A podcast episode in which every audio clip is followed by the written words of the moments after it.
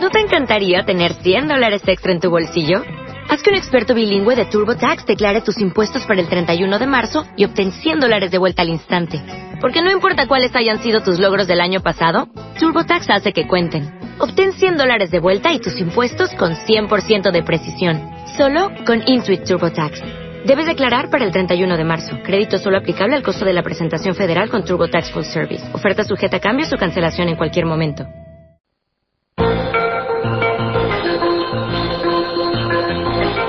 Milenio 3, en la cadena SER, con Iker Jiménez.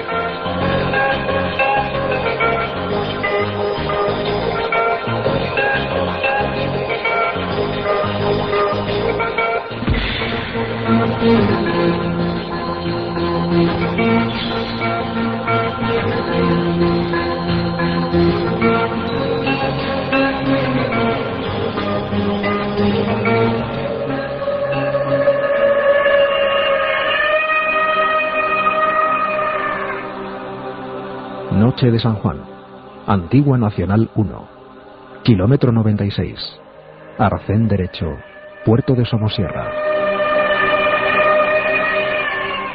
Un viejo camión cisterna Volvo F12 matrícula de Murcia se ha estrellado. Los bomberos y protección civil intentan abrir la cabina.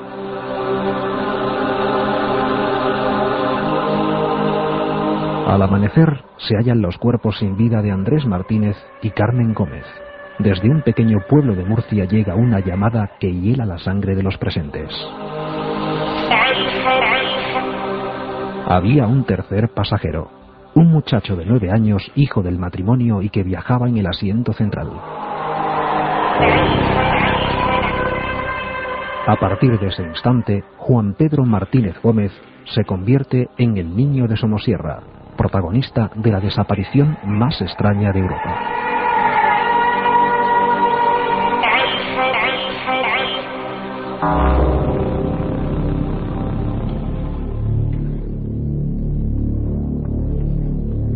Juan Pedro Martínez Gómez tenía 10 años y desapareció casi como si el aire lo disolviese. Aquella noche de San Juan, en lo más alto del puerto de Somosierra, no es un caso cualquiera. Es una historia muy distinta a las demás.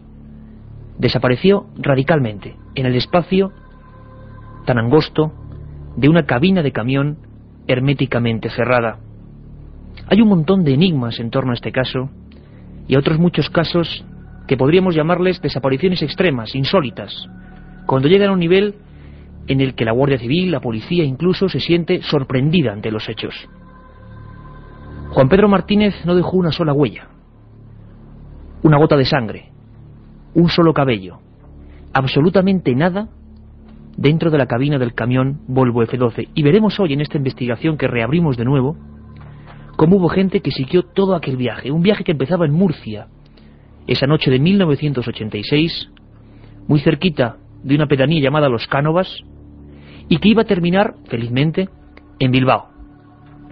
Un camión cisterna lleno de ácido sulfúrico oleum 96%, y Andrés Martínez y Carmen Gómez, el camionero, ella la madre de Juan Pedro. Juan Pedro tenía un viejo sueño. Había aprobado el curso de EGB y quería ver las vacas pastando en el monte. Él nunca lo había visto en Murcia. Aprovechando ese viaje hacia Bilbao, un viaje largo, un viaje cansino, se decidió a tomar parte. Su padre lo acomodó y durante varios tramos importantes, las pedroñeras en Cuenca, la venta del olivo, e incluso un poquito antes del puerto de Somosierra, la familia Martínez Gómez para su viejo Volvo F12 consume ciertos productos, leche, una mayonesa, es decir, deja un rastro de que eran tres las personas que iban en ese vehículo. Al ascender por ese puerto de Somosierra, quizá muchos recuerden la tortuosa Nacional 1 antiguamente, ocurre algo que nadie hasta hoy, 15 años después, ha logrado saber qué es. Una serie de curvas y ese camión con otros vehículos se estrella. Unos minutos después, Protección Civil al mando de don Rafael Noja, llegan al lugar de los hechos. La cabina está herméticamente cerrada y los dos cuerpos del camionero y su mujer yacen sin un rastro de vida. Una llamada produce realmente miedo en todas las personas que están allí. Había un tercer pasajero, Juan Pedro Martínez Gómez, el niño de Somosierra. Yo quiero agradecer personalmente, hoy en Milenio 3, en este nuestro tercer programa, en esta tercera investigación en vivo, la presencia de una persona que es María Legaz Jiménez. Es la abuela de Juan Pedro Martínez. Y nos hace ilusión que estoy con nosotros porque desde luego desde aquí lo que queremos es volver a hablar del tema. Que cientos de miles de personas vuelvan a saber de esta historia que no se puede olvidar. Doña María Legaz, buenas noches. Buenas noches. Sabemos que estará emocionada, que recordar esta historia Mucho, mucho, mucho. es tremendo. Pero vamos a hacer un esfuerzo, doña María, vamos a hacer un esfuerzo porque lo que queremos todos, aquí como periodistas en Milenio 3, yo personalmente, Iker Jiménez, lo deseo con todo mi corazón, es que algún día sepamos algo de Juan Pedro. Eh, aquella noche, Ojalá, ojalá. doña María, aquella noche ocurre... Hable un poquito más fuerte que no se oye bien. Claro que sí. Vamos a ver si nuestros técnicos pueden poner a, doña María un poquito más fuerte el retorno. Doña María, le decía que aquella noche hay una noticia tremenda. El camión se ha estrellado. ¿Qué ocurre? ¿Ustedes llaman allí? ¿Cómo se enteran de la tragedia? Mire, salieron, ellos salieron el día de San Juan en la tarde. Y a otro día por la mañana fue cuando tuvimos la noticia de que el camión se había estrellado. Yo, mire usted, yo no me enteré desde que no lleguemos allí al sitio. La Guardia Civil y todo el mundo ignoraba de que él fuera en el accidente porque allí no estaba, el niño no estaba. Claro, hasta ese momento, hasta ese momento, doña María, Él sí que iba con su padre y su madre. él iba además, según parece, en la mitad, entre ellos dos, en la cabina del camión. Él iba con ellos en la gallina del camión. ¿Y qué, Él no se pudo quedar en ningún familiar ni amigos que la Guardia Civil sospechaba. Y aquí hasta vinieron a investigarnos a nosotros porque no creían en ello, creían que, que estaba, lo teníamos aquí recogido. Ojalá.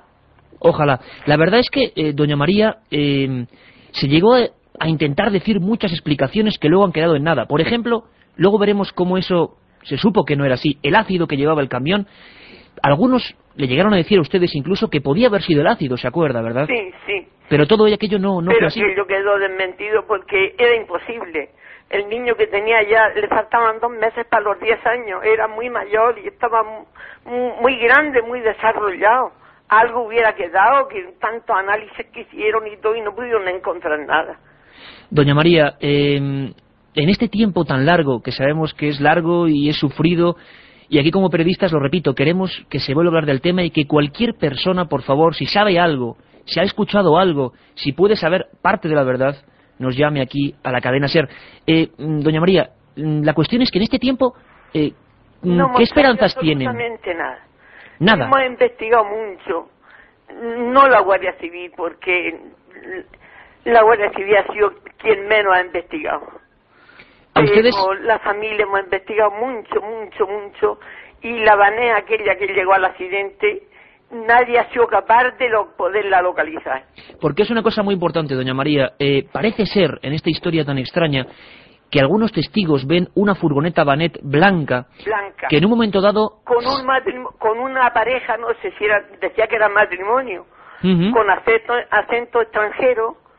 Él ya, la mujer, el muchacho que estaba en el accidente, que llegó también al accidente, que era camionero, dice que la encontraba una mujer muy rara, que él lo hubiera reconocido entre medio de muchas personas.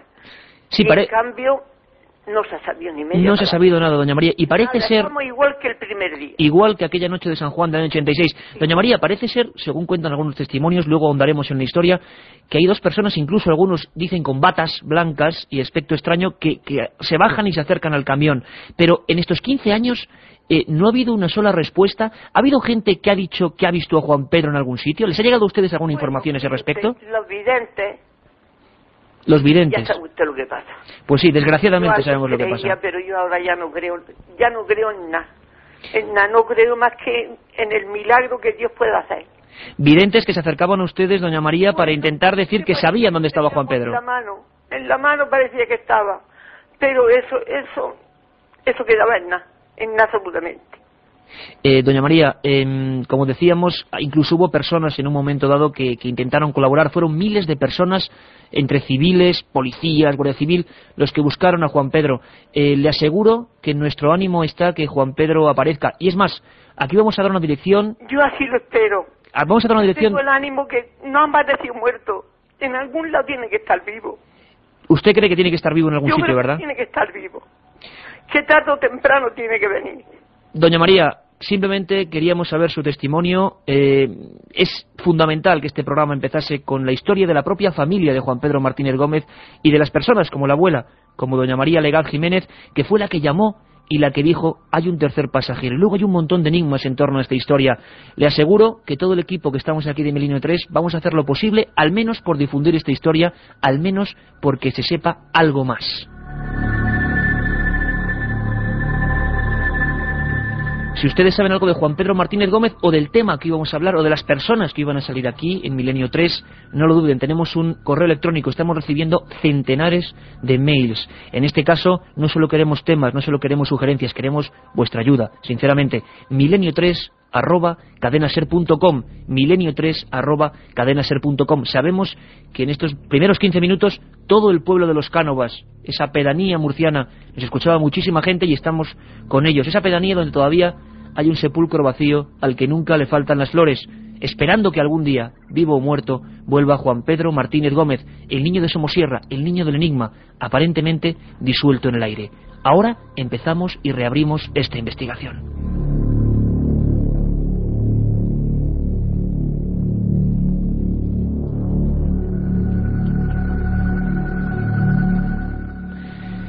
Tenemos en nuestro estudio, en el estudio 1 de la cadena SER, eh, lo repito una vez más, con un ambiente tenue, porque estos temas a veces, bueno, pues, pues son casi detectivescos, ¿verdad?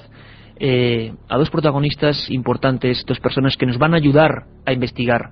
Nos van a ayudar a hacer esta investigación en vivo porque todavía quedan eh, muchas respuestas eh, sobre este tema.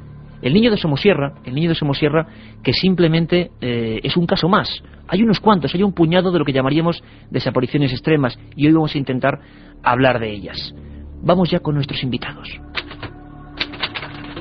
Rafael Noja, jefe de protección civil de la Comunidad de Madrid en 1986.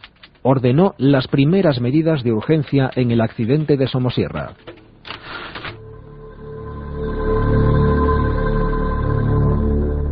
Don Rafael Noja es una persona que yo tuve el placer de entrevistar en varias ocasiones, investigando este asunto, siguiendo la pista del niño de Somosierra. Hoy es director del gabinete del delegado de gobierno de Madrid. Don Rafael Noja, muchas gracias por responder a la llamada de Milenio 3. Ah, encantado, mucho gusto.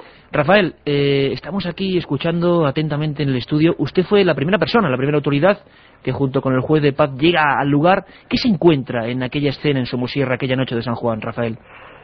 Bien, allí se había producido una colisión de cinco camiones en el kilómetro 94, exactamente en Somosierra, eh, y como resultado de este accidente, pues perecieron el conductor del camión, don Andrés Martínez, y doña Carmen Gómez.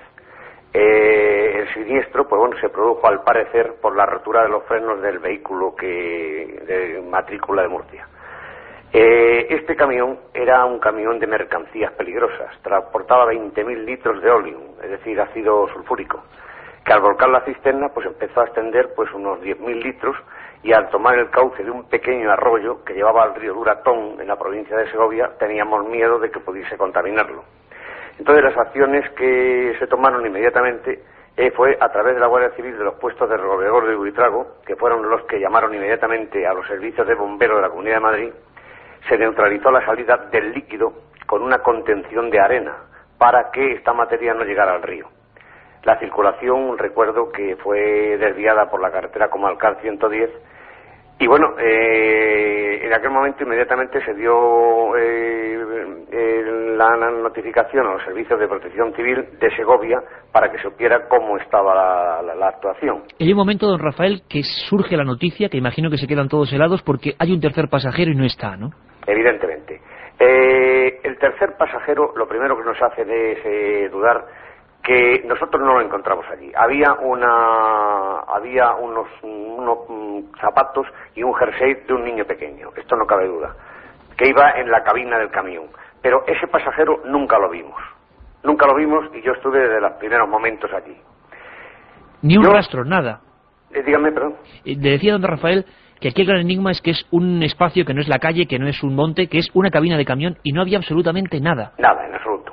Es más, cuando el camión se levanta y se ve, bueno, al matrimonio que incluso le había afectado eh, pues la cara y parte de, de los brazos el oleum, porque es un ácido sulfúrico, es corrosivo, allí no vimos en absoluto al niño. Al niño. ¿Y qué, ¿Y qué teoría, don Rafael, en una persona que, como usted ha visto por su trabajo, eh, en, aquel, aquella época como jefe de protección civil, todo tipo de, de accidentes. Yo sé que usted, al menos cuando yo lo entrevisté, me acuerdo perfectamente que este caso impresiona, queda con el enigma. ¿Qué, qué, llega a pensar en aquel momento? Cuando empiezan las investigaciones, ¿dónde está ese niño? ¿Cómo no puede haber dejado un solo rastro en el camión? Bueno, pusimos una operación en marcha fuerte, es decir, con helicópteros de la Guardia Civil y motocicletas eh, se peinó la zona en un área de 30 kilómetros, por si el niño hubiera sido despedido por el impacto del camión. No se tuvieron resultados positivos. La segunda fue, eh, por las entidades actuantes en el accidente, se rastreó eh, la zona sin resultado. Y luego hubo una tercera que fue voluntariamente del maestro del municipio de Somosierra, que conocía muy bien la zona. Con los niños del colegio rastrearon, pues bueno, eh, toda la zona durante 15 o 20 días, árboles, matorrales, casas, etcétera, y no se encontró. No se encontró. Hombre, si usted me pregunta a mí cuál es mi teoría. Hipótesis ha habido muchas, no cabe la menor duda. Pero, eh, bueno, partimos de un hecho que para mí es eh, aplicar el sentido común. Los abuelos del niño dijeron haber despedido al nieto que se marchaba en el camión siniestrado junto a sus padres. En el lugar del siniestro, el niño no estaba. Había pues unos calcetines y ropa del niño en la cabina del camión. El camión detectaba en el tacógrafo que había parado tres veces en el camino Luego entonces entiendo que el niño, de ir en el camión, que no lo sé, se quedó en el camino. Pero claro, esto es una teoría mía aplicando sentido común, nada más. De todas formas, Rafael, hay otra parte de la historia extraña. Hay algunos testimonios que hablan de esos dos individuos casi vestidos como médicos que en un primer momento rastrean en la zona una furgoneta. ¿Se supo algo más certero de qué pudo pasar en aquellos minutos en el puerto de Somosierra o nada? No, mire usted, yo eh, eso no lo vi. Eso no lo vi la prueba es que inmediatamente cuando ocurre una cosa de esta, lo primero que llegan es la Guardia Civil. La Guardia Civil acordona la zona y ahí no entra absolutamente nadie. Esto no cabe duda. Teniendo en cuenta además que el puesto está cercano a Somosierra, el puesto de la Guardia Civil. Entonces, eh, eh, esa fue una hipótesis que salió, pues bueno, tres, cuatro días después, pero eh, que yo incluso, bueno, pues eh, hablé con alguna persona a ver si conocía el tema y no he visto a nadie que eso me lo haya ratificado. ¿eh? Don Rafael, por último, ¿es la desaparición más extraña o con lo que uno se queda como, ¿cómo decirlo?, a nivel oficial más apurado porque no se ha vuelto a saber nada, no se tiene hipótesis de nada? Hombre, efectivamente, efectivamente. En mi caso, que he tenido, eh, estando yo en protección civil, he tenido casos fuertes, verdaderamente este es el que más me afecta, porque hombre, los otros han sido caídas de aviones y tal, que todos eran muertos. En este caso, me deja verdaderamente perplejo que no se sepa nada. La prueba es que el caso, mm, que yo sepa, no está cerrado. Entonces, me deja insatisfecho, no cabe la menor duda. Me hubiera gustado de que este caso estuviera ya resuelto. Don Rafael, pues ha sido un verdadero placer, simplemente queríamos tener su, testimonio, importantísimo además, la primera autoridad que llega al lugar. Eh, volveremos a contar con usted para, este tipo de, de casos sin resolver y realmente ha sido un placer poder escuchar su testimonio, sus pruebas y sus datos. La otra realidad. Milenio 3. En la cadena Ser.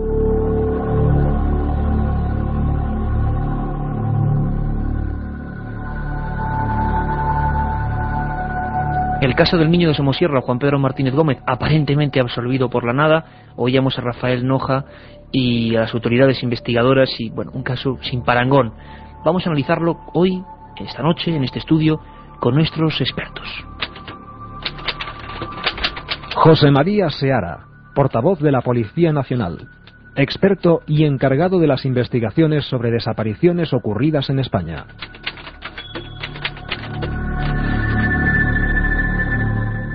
Don José María Seara, ante todo, muchas gracias por estar aquí acompañándonos en el estudio en Milenio 3. Gracias a ustedes.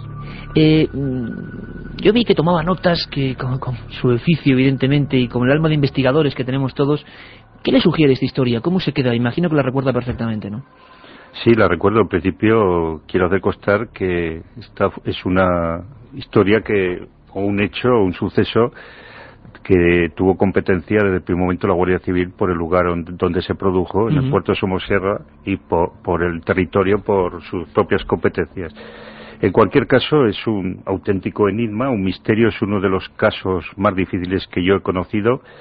Eh, por una serie de variables o hipótesis eh, que se pueden manejar en la investigación y que al final no puede cerrarse el círculo este que podríamos denominar concéntrico respecto a todas las investigaciones practicadas porque en suma los padres que fueron en última instancia o que serían en última instancia los que pudieran dar una serie de datos para resolver este caso o por lo menos para buscar cuál era el móvil de la desaparición de este niño o por qué se produjo, pues tampoco pueden aportar nada ya que fallecieron en el accidente. Entonces, eh, constituye un auténtico misterio eh, y yo simplemente eh, puedo hablar desde mi conocimiento superficial del tema y desde lo que he escuchado y de lo que he visto a través del banco de datos que maneja la Dirección General de la Policía a través del grupo de desaparecidos. hay varias hipótesis, como aquí se han apuntado algunas. El niño, si realmente llegó hasta el lugar donde se produjo ese lamentable accidente en Somosierra del camión, eh, viajaba en el camión en ese momento, si pudo salir del camión, si se perdió en esa zona montañosa, escarpada, donde al parecer eh, no, o en, un plano muy limítrofe había animales sueltos, como pudieran ser animales dañinos, eh, semisalvajes, si abandonó el lugar en busca de ayuda, si realmente tuvo lugar la presencia de esa pareja presumiblemente de extranjeros que habría que determinar la nacionalidad de los ocupantes de coche, si se realizaron esas paradas y luego realmente eh, todo ello se, se van analizando unas hipótesis, unas, una comprobación de resultados de datos hasta llegar a, a, una tesis o a un análisis de lo que ha podido suceder.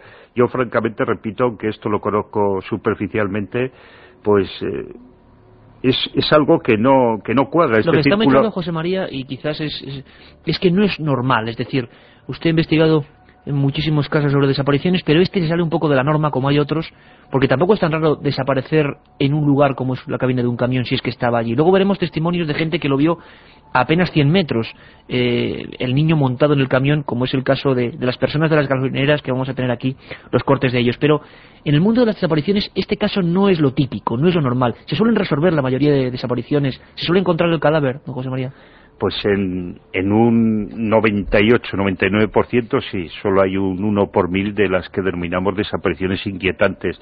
Esas desapariciones que tardan eh, años y años sin que la, la víctima del delito o la víctima de, un hecho fortuito o de un accidente o de una catástrofe pues no aparezca, pero normalmente suelen aparecer de tarde o temprano casi todo, sobre todo cuando se trata de adolescentes o menores.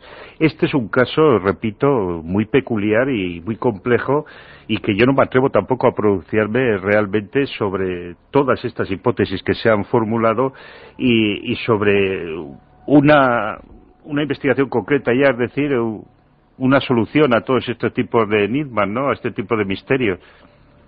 Javier Sierra nos acompaña, nuestro colaborador habitual, eh, periodista, investigador de estos temas, ha seguido muchos casos también de desapariciones desde el punto de vista periodístico y, como es mi caso, siempre es, bueno, de formación profesional, te queda realmente con casos como estos. No es el único, ¿verdad? En España el caso del niño el caso del niño Somosierra. Hubo, lo decía ahora, casos como el del niño pintor, Exactamente, sí. Hay, hay una, serie, una pequeña estadística de casos, tanto en España como en, en, otros países, que quedan siempre sin resolver y, desgraciadamente, la mayor parte de esos, de esos casos sin resolver corresponden, por una macabra casualidad, supongo, eh, a niños o a, o a, personas menores de edad, ¿no?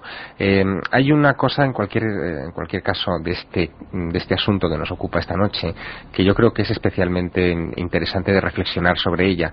Si el niño pintor, como sospecha María Legaz, la abuela, perdón, niño pintor, el, niño de Somosierra, eh, estuviera todavía hoy vivo, hoy tendría aproximadamente unos 26, 27 años la policía tiene hoy medios eh, científicos para reconstruir lo que sería la evolución del rostro, se puede hacer digitalmente, la evolución del rostro que este niño tendría en la actualidad, que ya sería una persona perfectamente adulta. Se ha hecho esto, se ha buscado Em, ¿Hay algún tipo de intentona en ese sentido? ¿Se ha puesto en manos de la Interpol por si acaso está más allá de nuestras fronteras? Sí, efectivamente. No solo este caso, sino todos los que existen o que se encuadran dentro de esas denominaciones que yo hacía antes de desapariciones inquietantes, se hace no solo, no solo un retrato robot, sino una serie de pruebas biológicas, se aportan todos los datos que se tenían de, de los posibles desaparecidos, se ha analizado y, a través de, ese banco se, remiten todas las investigaciones practicadas hasta ese momento eh, con todas las, eh, las, hipótesis que se pudieran haber formulado con respecto a este, a este tipo de hecho cuando se produjo la desaparición y indudablemente yo estoy de acuerdo que después de cumplir eh, este, este periodo de tiempo tan prolongado, eh, incluso este niño tiene que tener, eh, con 10 años una persona todavía no ha desarrollado suficientemente sus capacidades cognitivas, sus capacidades intelectuales, sus otra serie de capacidades, ¿no? pero yo creo que sí que tiene unos recuerdos de infancia o, o, debía de tener unos recuerdos de infancia o unos recuerdos tanto remotos como próximos que, en un momento determinado le hicieran recordar ciertos aspectos de su vida anterior. Entonces eso es lo que también me ha llamado a mí la atención, que después del tiempo transcurrido, si este niño realmente eh, fue fue raptado fue o fue tomado por por otra serie de personas o, o abandonó el lugar y, y, apareció en otro lugar de, diferente si a través de toda la cooperación y colaboración internacional que ha habido no se ha podido determinar un lugar específico donde pueda estar es lo que también me llama a mí la atención. Hubo un tiempo que España entera se empapeló con un cartel un cartel tan dramático como lo son todos los, desaparecidos que decía se busca a Juan Pedro Martínez él mm. aparecía vestido de primera comunión. Yo les puedo decir a todos los oyentes de Milenio 3 repito el mail que tenemos para la comunicación, que están llegando un montón de, mensajes para nuestros invitados, milenio3 arroba cadenaser.com, milenio3 arroba. Es una experiencia sobrecogedora a veces acudir a los archivos de la Policía Nacional, de la Guardia Civil y observar los rostros, las caras de estas personas, como decía don José María Seara, desapariciones inquietantes, fuera de lo normal, donde muchas hipótesis son posibles. A mí me gustaría abrir esta investigación como caso tipo, el más extraño. Eh, en su día se habló del caso más extraño de Europa, porque hay todavía muchos más, muchos más enigmas. Es decir, ese camión va en el amanecer, van los dos padres, va el niño en medio, y el enigma es que, como decíamos antes, mucha gente va viéndolos en ese camino.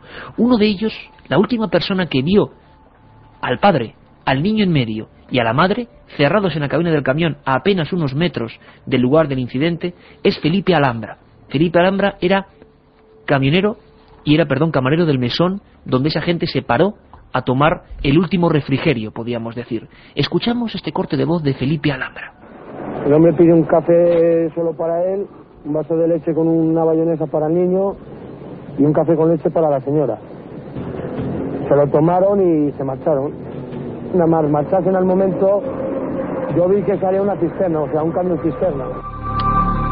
Él vio perfectamente cómo en ese Volvo F12 matrícula de Murcia se metían las tres personas, luego ocurría ese extraño accidente y yo no había niño por ningún lado. Escuchen antes, por favor, también a Juan García Torres, juez de paz de Somosierra, junto con Rafael Noja, una de las primeras personas que llega al lugar, porque se quedó realmente impresionado y sigue impresionado 15 años después porque como nos dice no había ni una sola uña, una gota de sangre, un pelo, algo que tendría que haber dejado rastro después de ese accidente. Escuchamos a don Juan García Torres. Aquello era dantesco. Aparte de la reacción del ácido, que eran explosiones continuas, era un daba la sensación de que estaban ametrallando, porque era un ta ta ta ta ta, constante, constante explosiones del ácido con el agua.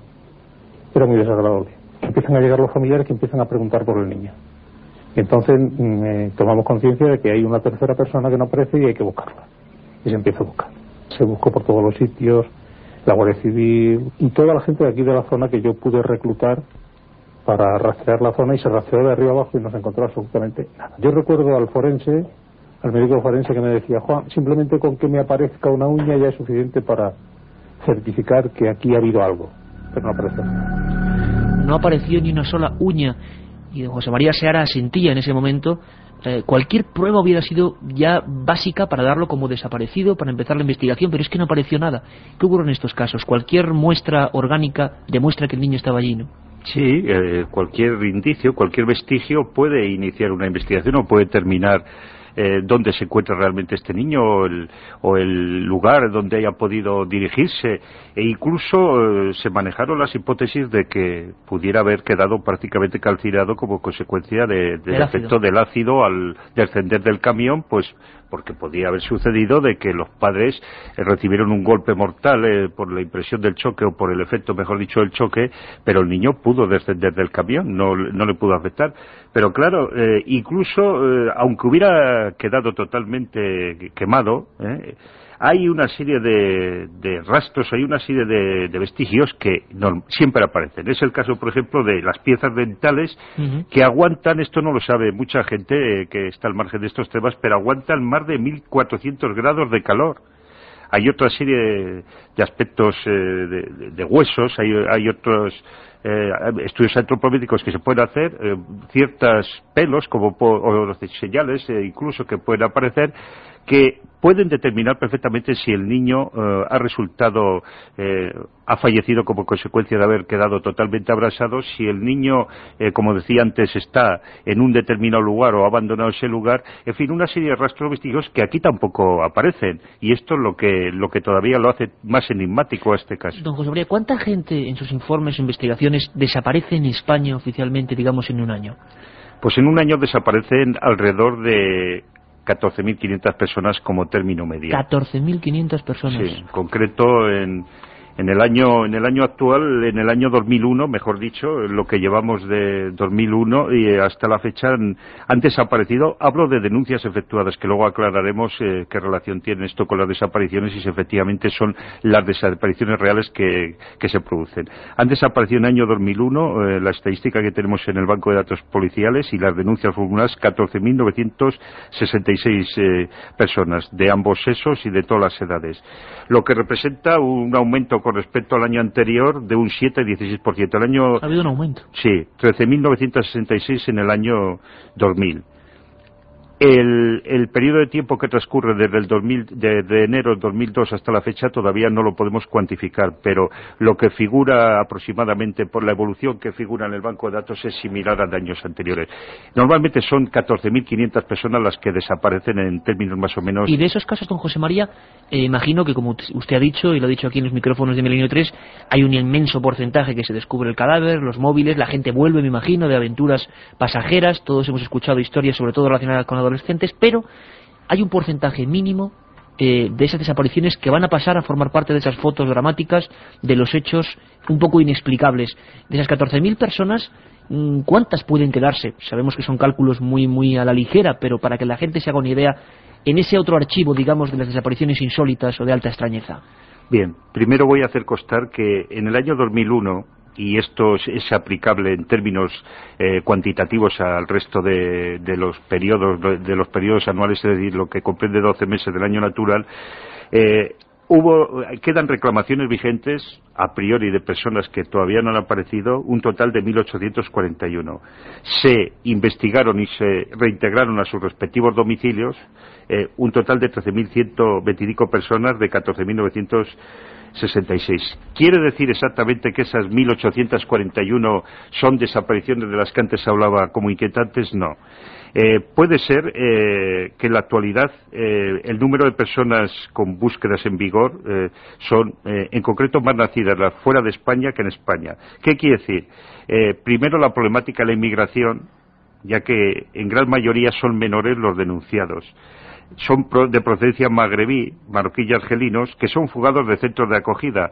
Estos chicos pueden estar denunciados como desaparecidos eh, cuatro, ¿En, diez, origen, en sus países de origen cuatro, diez, quince o veinte veces. Incluso los centros eh, de protección dependientes de las comunidades autónomas les reintegran o les devuelven a sus países de origen después de realizar unos trámites que están especificados de manera legal y vuelven a escaparse de los lugares eh, de donde han nacido. Y figuran como desaparecidos y vuelven a, oficial, digámoslo así, ¿no? Sí, incluso algunos de ellos, aunque no se reintegraran de nuevo a nuestro país, eh, utilizando los métodos más peculiares para penetrar a través de Ceuta y Melilla, hablo del caso de los magrebíes y, eh, es decir, argelinos y marroquíes, que son los que eh, en mayor número se denuncian como desaparecidos.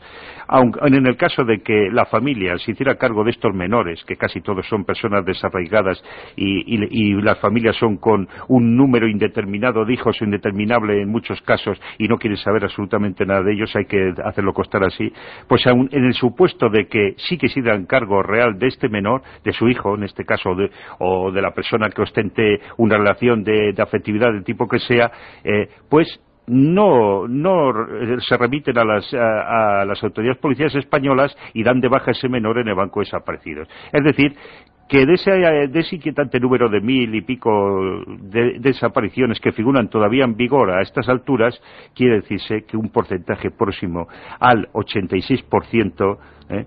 Han podido eh, ser denunciados como desaparecidos en veintitantas o treinta y tantas ocasiones. Yo tengo aquí nombres específicos. Gente que ha estado constantemente cada como desaparecido. Javier, querías comentar una cosa. Sí, que quizá nuestros oyentes no se hacen una idea del volumen eh, de trabajo que supone esto para las fuerzas del orden público.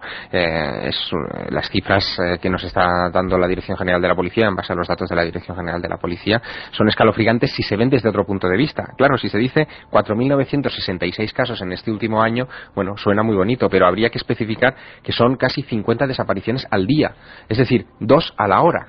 En, Estados Unidos eh, ese volumen se calcula aproximadamente en una desaparición de una persona, en la denuncia de una desaparición, cada ocho minutos. Quiero que, es, un problema, es un problema magnífico, ¿eh? de, gran, de, gran, alcance. Porque teniendo como base el tema de la desaparición más rara de Europa, ese chaval que aparentemente se disuelve en la nada, eh, hablábamos del ácido. Recuerdan que ese camión llevaba ácido, llevaba un material que se pudo saber escuchamos ahora al, químico, perdón, Alberto Borrás, realizó pruebas diversas y desde luego, como nos decía don José María, eh, los huesos, los dientes tenían que haber quedado y aparecido. Es imposible, ese muchacho nunca pudo ser disuelto por el ácido. Me gustaría que escucharan eh, dos cortes de la entrevista que mantuvimos con Alberto Borrás y que saquen sus conclusiones.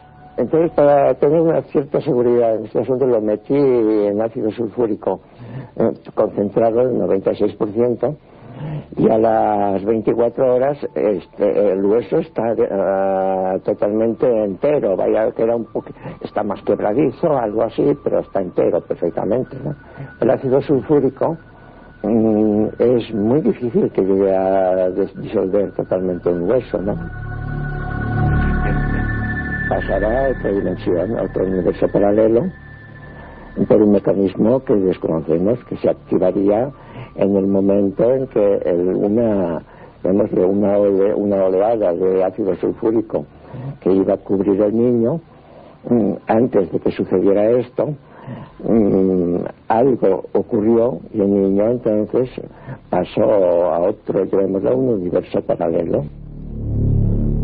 Esas palabras en boca de un químico realmente son curiosas, universo paralelo, parece que la física, la propia química está descubriendo campos desconocidos oímos habitualmente en las noticias historias como agujeros de gusano, espacio atemporal, quién sabe si, si Juan Pedro fue víctima de una de estas especies de bromas del espacio-tiempo. ¿Qué es esto de, mundo paralelo que nos dice el químico Alberto Borras, Javier? Bueno, eh, Alberto Borras yo creo que llega a esa, a esa interpretación en los casos más desesperados, ¿no? Cuando ya no hay... Como el de Juan Pedro. Exacto, como cuando ya no hay explicación posible, pues aparecen todas esas explicaciones, a veces casi rayanas en la, en la ciencia ficción, em, pero que hacen que intervengan también eh, personajes como estos videntes, que también hacía alusión la, abuela, ¿no? María Legaz hace, hace un tiempo.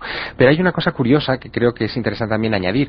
No solamente eh, conviene hablar de desapariciones misteriosas, también habría que hablar de apariciones misteriosas. Es decir, continuamente, y en esto en los archivos de la policía también están llenos, aparecen personas que no recuerdan su identidad, no saben de dónde vienen, con serios problemas, como si hubieran salido de del túnel pues, del tiempo, ¿no? Sí, puestos a imaginar. El famoso caso de Kaspar Hauser, que apareció en 1828 en Nuremberg, en las calles de Nuremberg, eh, apenas vestido con unos calzoncillos y sin saber de dónde había venido, que luego se habló de que podía ser el hijo bastardo de un monarca famoso de la época, etcétera, pues es uno de tantos. Es decir, es el primero clásico de la literatura, pero la literatura especializada está llena también de esas, de ese tipo de, casos. de esas apariciones. Javier Don José María, me gustaría que escuchasen esta introducción dramática de uno de los casos que empezó a investigarse como desapariciones extremas, concretamente en Estados Unidos.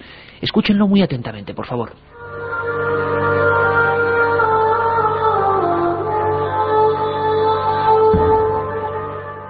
Se encontraron 28 huellas.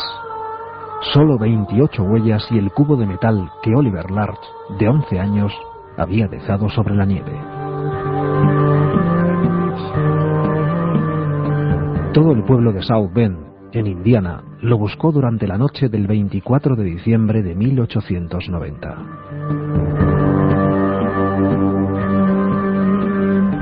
Había salido a buscar agua al pozo próximo a su casa. Poco después, su familia escuchó gritos, aullidos desgarradores que se alejaban hacia el cielo encapotado. ¡Socorro! ¡Auxilio! La investigación policial dura más de 10 años. En la nieve fresca no había nada extraño, nadie se había aproximado.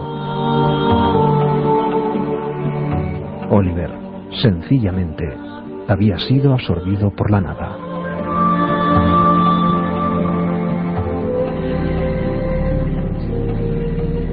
El caso de Oliver Larch, desaparecido de la forma más extraña que nos podemos imaginar en un pequeño pueblo de Indiana, no es el caso único, aunque sí el que probablemente reabrió el interés de algunas autoridades por este tipo de temas. Eh, hablaremos mucho más y le aseguro que en programas eh, sucesivos podremos plantear el tema de los desaparecidos en general, pero tenemos al otro lado del teléfono a un reportero brasileño, un periodista de investigación auténtico que pudo seguir, y espero que nos haga una crónica breve pero aterradora, porque el caso así lo fue, de uno de los casos que en Brasil más desconcertó a la policía brasileña y que realmente parece digno de la ciencia ficción, pero ocurrió con nombres y apellidos, el caso de Rivalino Mafra da Silva. Pablo Villarrubia Mauso, reportero brasileño, ¿qué ocurrió con este hombre? Pues buenas noches, muy buenas noches y os cuento un poco sobre el misterio del caso de Rivalino Mafra, ocurrido el año, en agosto del año 1962, cuando en el estado de Minas Gerais, en Brasil, que es un estado ya por excelencia eh, muy importante en relación a apariciones de ovnis, eh, una, persona, Rivalino Mafra, que era un, buscador de oro, un campesino también de, de la ciudad de Diamantina, se vivía a las afueras de esta ciudad colonial portuguesa, este hombre se levanta y su hijo es el primero que sale de su choza, de su humilde casa que habitaba ahí en, los campos de Minas Gerais y ve en el suelo dos, eh, dos como dos esferas, dos objetos que el niño, eh, el niño este de 12 años en aquel momento, eh, comparaba a un tatuzinho, o sea, a, armadillos, como se dice en castellano, en esos mamíferos pequeños. Uno de ellos era totalmente negro y el otro objeto, la otra esfera de unos 40 centímetros de diámetro aproximadamente, eh, era blanca y negra. Estos dos objetos parece que se movían, se movimentaban por el suelo, poseían una pequeña, un pequeño apéndice de unos 2 centímetros y eran aplastados, tenían una forma aplastada. Entonces el niño asustado llama a su padre y eh, Rivalino Mafra, este hombre se acerca a la puerta de la casa y a una distancia de aproximadamente unos dos metros de la puerta, este hombre avanza y estos dos objetos empiezan a moverse y a girar en torno de él. Al cabo de cinco segundos aproximadamente, el tiempo que calculó uno de los investigadores de aquella época, Walter Willer, un alemán muy metódico en este tipo de, investigaciones, eh, este hombre Rivalino Mafra mm, se desvanece en pleno aire, desaparece completamente y el niño, totalmente aterrado, llama a sus dos hermanos y van a una vecina a avisarles lo que le había pasado al padre. El padre, bueno, nunca más volvió a aparecer. La policía hace una serie de pesquisas, de investigaciones bastante intensas en ese lugar. Eh, varias personas comparecen. El niño incluso es interrogado por la misma policía, después por eh, psicólogos y psiquiatras, y no consiguen determinar ninguna incoherencia en el relato de este niño como digo, Rivalino Mafra nunca más apareció desde aquel triste ¿no? y trágico agosto de 1962. Era un hombre que no poseía enemigos, no poseía, no había ningún, no tenía ningún problema personal con nadie en aquella región, una región relativamente o bastante tranquila entonces en 62. Y es un gran misterio porque dos días antes de la desaparición de Rivalino Mafra se habían visto una gran cantidad de, de esferas luminosas y algunos objetos en forma de disco sobrevolando las sierras de Diamantina. Pablo, muchísimas gracias por tu información. Mm, don José María, para concluir, ¿hay casos tan extraños como estos? La policía investiga de vez en cuando estas historias y muy pocas veces sabemos la solución concreta a estos hechos, ¿no? Bueno, estos son ya fenómenos paranormales o parapsicológicos que yo no me atrevería a entrar mucho en ellos, primero porque no creo eh, realmente en este tipo de fenómenos, ¿no? Eh, comprendo que puede tener incluso hasta una base científica, pero la policía tiene que basarse en unas hipótesis, en unos hechos objetivos, esa es la realidad. Y en base a eso tiene que investigar. En cualquier caso, tengo también que apuntar que en el año 1900, en el año 60 hasta 70 eh, fue muy peculiar el estudio de los ovnis, alcanzó una gran difusión toda la literatura en torno a estos temas. Y yo creo que obedecía más a a la imaginación de los presuntos protagonistas de estos hechos que a la realidad, pero en cualquier caso no quiero yo tampoco ser tan tajante y dejar un margen para la posibilidad. Y esa actitud, don José María, es la que nos gusta en una persona de su rango. Le invitamos de verdad a volver a afrontar este tema de las desapariciones que tiene muchos enigmas policiales, fidedignos, reales y que realmente es un tema que preocupa a la sociedad. Muchas gracias, don José María, por haber estado en Milenio 3. Gracias a ustedes. Don Javier. Nos quedan muchas cosas de las que hablar. Eh, por ejemplo, eh, casos de desapariciones, no ya en carretera, no ya de personas en medio de una plaza pública, como el caso del niño pintor de Málaga, sino desapariciones, por ejemplo, de aviadores en pleno vuelo, con su aparato incluido, eh, o de embarcaciones en los diversos océanos del mundo, que hoy en día son fáciles de rastrear gracias a los sistemas GPS, pero que siguen dando problemas a la hora de explicar muchos de esos incidentes. Uno de los casos que se está investigando, por ejemplo, eh, increíble, es eh, el autor del Principito que desapareció a bordo de su, de su avión hace ya muchos años y que todavía se, Superi, y que todavía se está rastreando eh, ese avión en el fondo del Mediterráneo. Casos increíbles, historias que a veces trascienden de lo normal, historias realmente dramáticas y que tienen nombres y apellidos, historias concretas, no son ficción, son personas que desaparecieron radicalmente un día, un día concreto y que realmente no hemos vuelto a saber absolutamente nada de ellas. Juan Pedro Martínez, 1986. David Guerrero, 1987. Juan Peregrín Blanco, 1981. Juan José Sánchez Barco, 1995. Una lista interminable de personas de las que no hemos vuelto a saber nada Esperamos desde Milenio 3 que cualquier información arroje luz, arroje una pista, personas, nombres, apellidos, fechas que forman parte de ese archivo extraño, como aquí lo hemos hablado, de las desapariciones insólitas. Esperamos para todas ellas, de corazón, una solución. De momento, tristemente, desgraciadamente, son parte del enigma. Como enigmas ha habido muchos, historias relacionadas con la ciencia, la arqueología, los descubrimientos, esta semana ha sido pródiga en hechos de la astronomía, descubrimientos asombrosos. Tenemos un poquito de todo ello en ese informativo que Carmen Porter y Carlos Barroso realizan para Milenio 3 cada semana.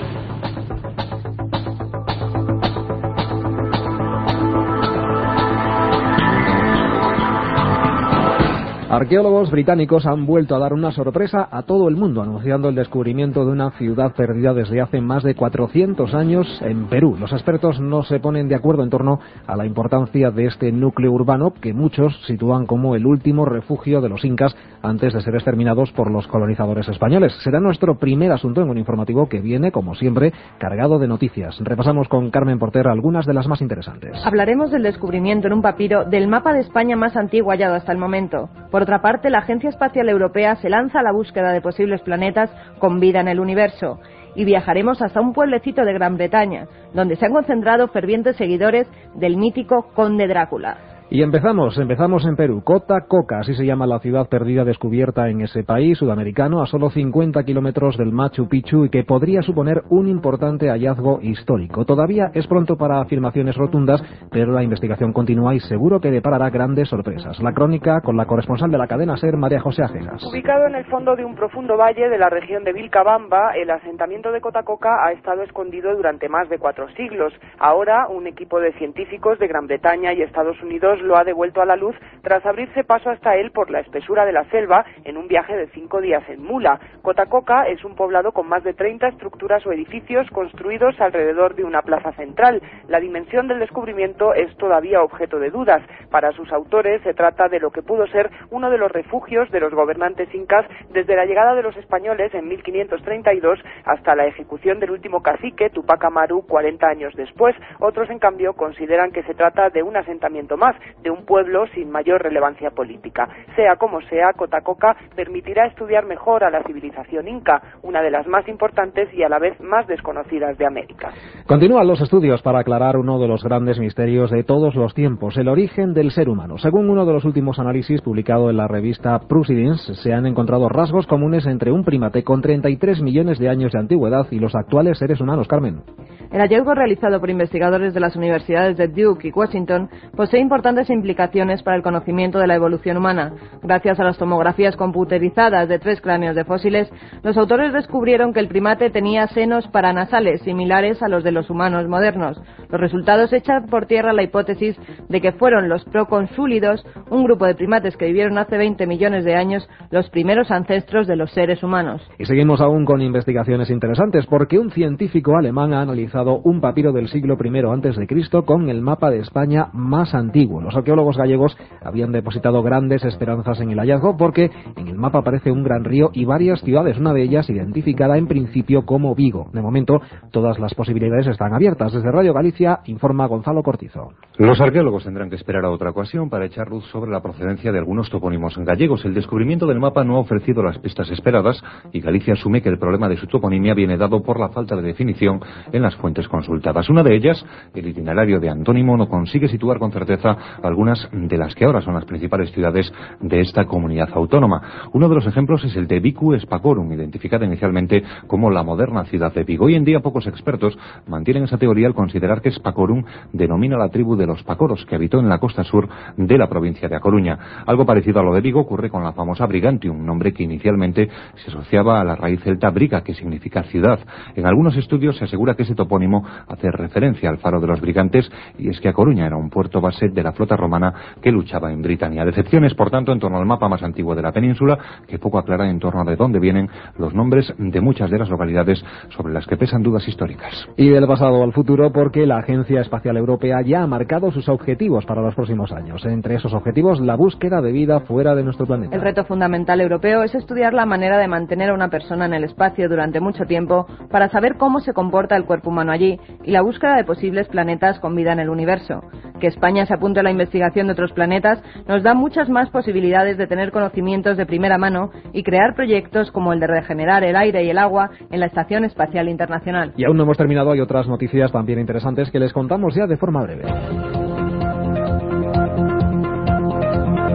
Nos vamos a Managua, en Nicaragua, donde se ha producido un nuevo avistamiento de ovni esta misma semana. Edgar Rodríguez, que fue el primero en avistar el objeto, aseguró que se movía sobre su mismo eje, daba dos vueltas a la izquierda y después dos a la derecha, como si se fuera desenroscando, y que en ningún momento dejó de avanzar. Por su parte, otro de los testigos, Mario Rojas, logró grabar un vídeo donde se observa un artefacto ovalado que cambiaba de color y volaba a gran altura, realizando movimientos imposibles. Científicos de Arizona consiguen que unos monos jueguen al ordenador utilizando solo su pensamiento. Un equipo de científicos de la Universidad de Arizona entrenó a dos macaques resus para que jugaran con un programa de computadora en el cual debían mover unas esferas circulares en un espacio virtual tridimensional. Para ello, ataron los brazos a los monos para que no pudieran usar las manos. Cuando los primates se dieron cuenta de que con sus pensamientos podían mover el cursor, dejaron de esforzarse por moverse. Y una más para terminar, la ciudad inglesa de Whitby se disputa con Transilvania la paternidad del mito de Drácula. Bram Stoker escribió en esta ciudad la legendaria novela de un conde que chupaba la sangre de sus víctimas, convirtiéndolas a estas en vampiros. En la actualidad, este pueblo es una obsesión para una nueva generación de devotos que se hacen llamar goths, con los rostros pintados de blanco y negro, vestidos con trajes de época y con grandes cadenas de plata colgadas de sus cuellos, se concentran en la iglesia local y aseguran que la ciudad está hechizada y que allí ocurren muchos fenómenos paranormales. Pues no hay tiempo para más, aunque recuerden que la próxima semana les contaremos nuevas y apasionantes noticias en Milenio 3.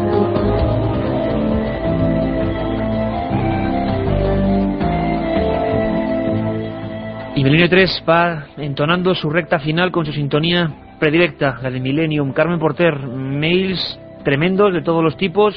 Sí, con este programa tan incluso- especial. Incluso mandándonos casos y fotografías muy interesantes. Debemos dar las gracias a Fox Mulder y Dana Scully, que así se, así se hacen llamar, de unas fotografías que nos han mandado y que fueron tomadas en Cádiz el pasado día 11. Las investigaremos.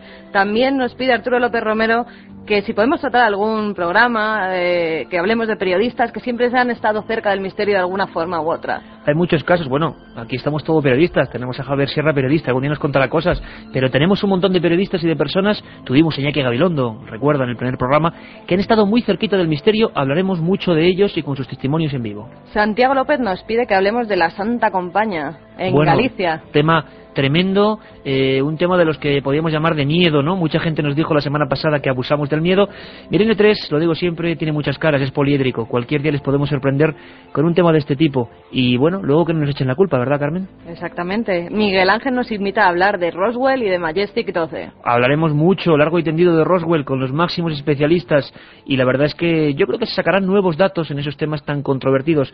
Lo más importante, Carmen, es que la gente escribe y plantea sus temas, ¿no? Exactamente. Nos siguen escribiendo a milenio3 con número arroba cadenaser.com. También nos plantean que a ver si podemos decir algunos libros de misterio, porque a la gente le interesa estos temas y se quiere documentar. Hablaremos de muchos libros, libros como los que sorteamos cada semana. Y Katia Rocha, Exactamente, la semana pasada regalamos cinco libros, Misterios de la Iglesia, editado por EDAF, de Carmen Porter. Bueno, los afortunados han sido, han sido Sonia Guirao Muriel, Javier Valero, Alex Ramos, Alfonso Matías García y Rigel Santos. Nos tienen que devolver un email con su dirección para que les enviemos el libro. Mañana en la Feria del Libro de Madrid, de 6 a 8 de la tarde, Iker y Carmen van a estar firmando libros en la Feria del Libro de Madrid, de Ahí 6 a estaremos, 8 de la tarde. Búsquenles que ahí estarán.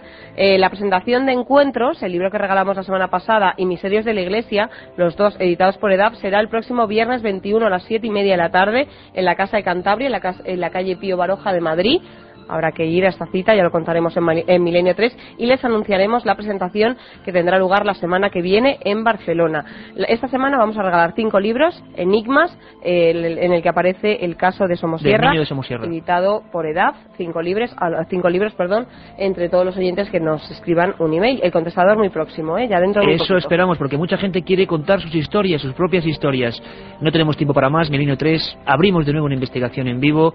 Lo haremos de nuevo con todos ustedes ustedes la ¿Necesitas ayuda? En O'Reilly Auto Parts te ayudamos. ¿Necesitas algún consejo? Te aconsejamos. Nuestros profesionales en autopartes están siempre disponibles para ayudarte a encontrar lo que necesites. Excelente servicio al cliente es solo una de las ventajas que ofrece O'Reilly Auto Parts. Los profesionales en autopartes. Oh, oh, oh, O'Reilly Auto Parts.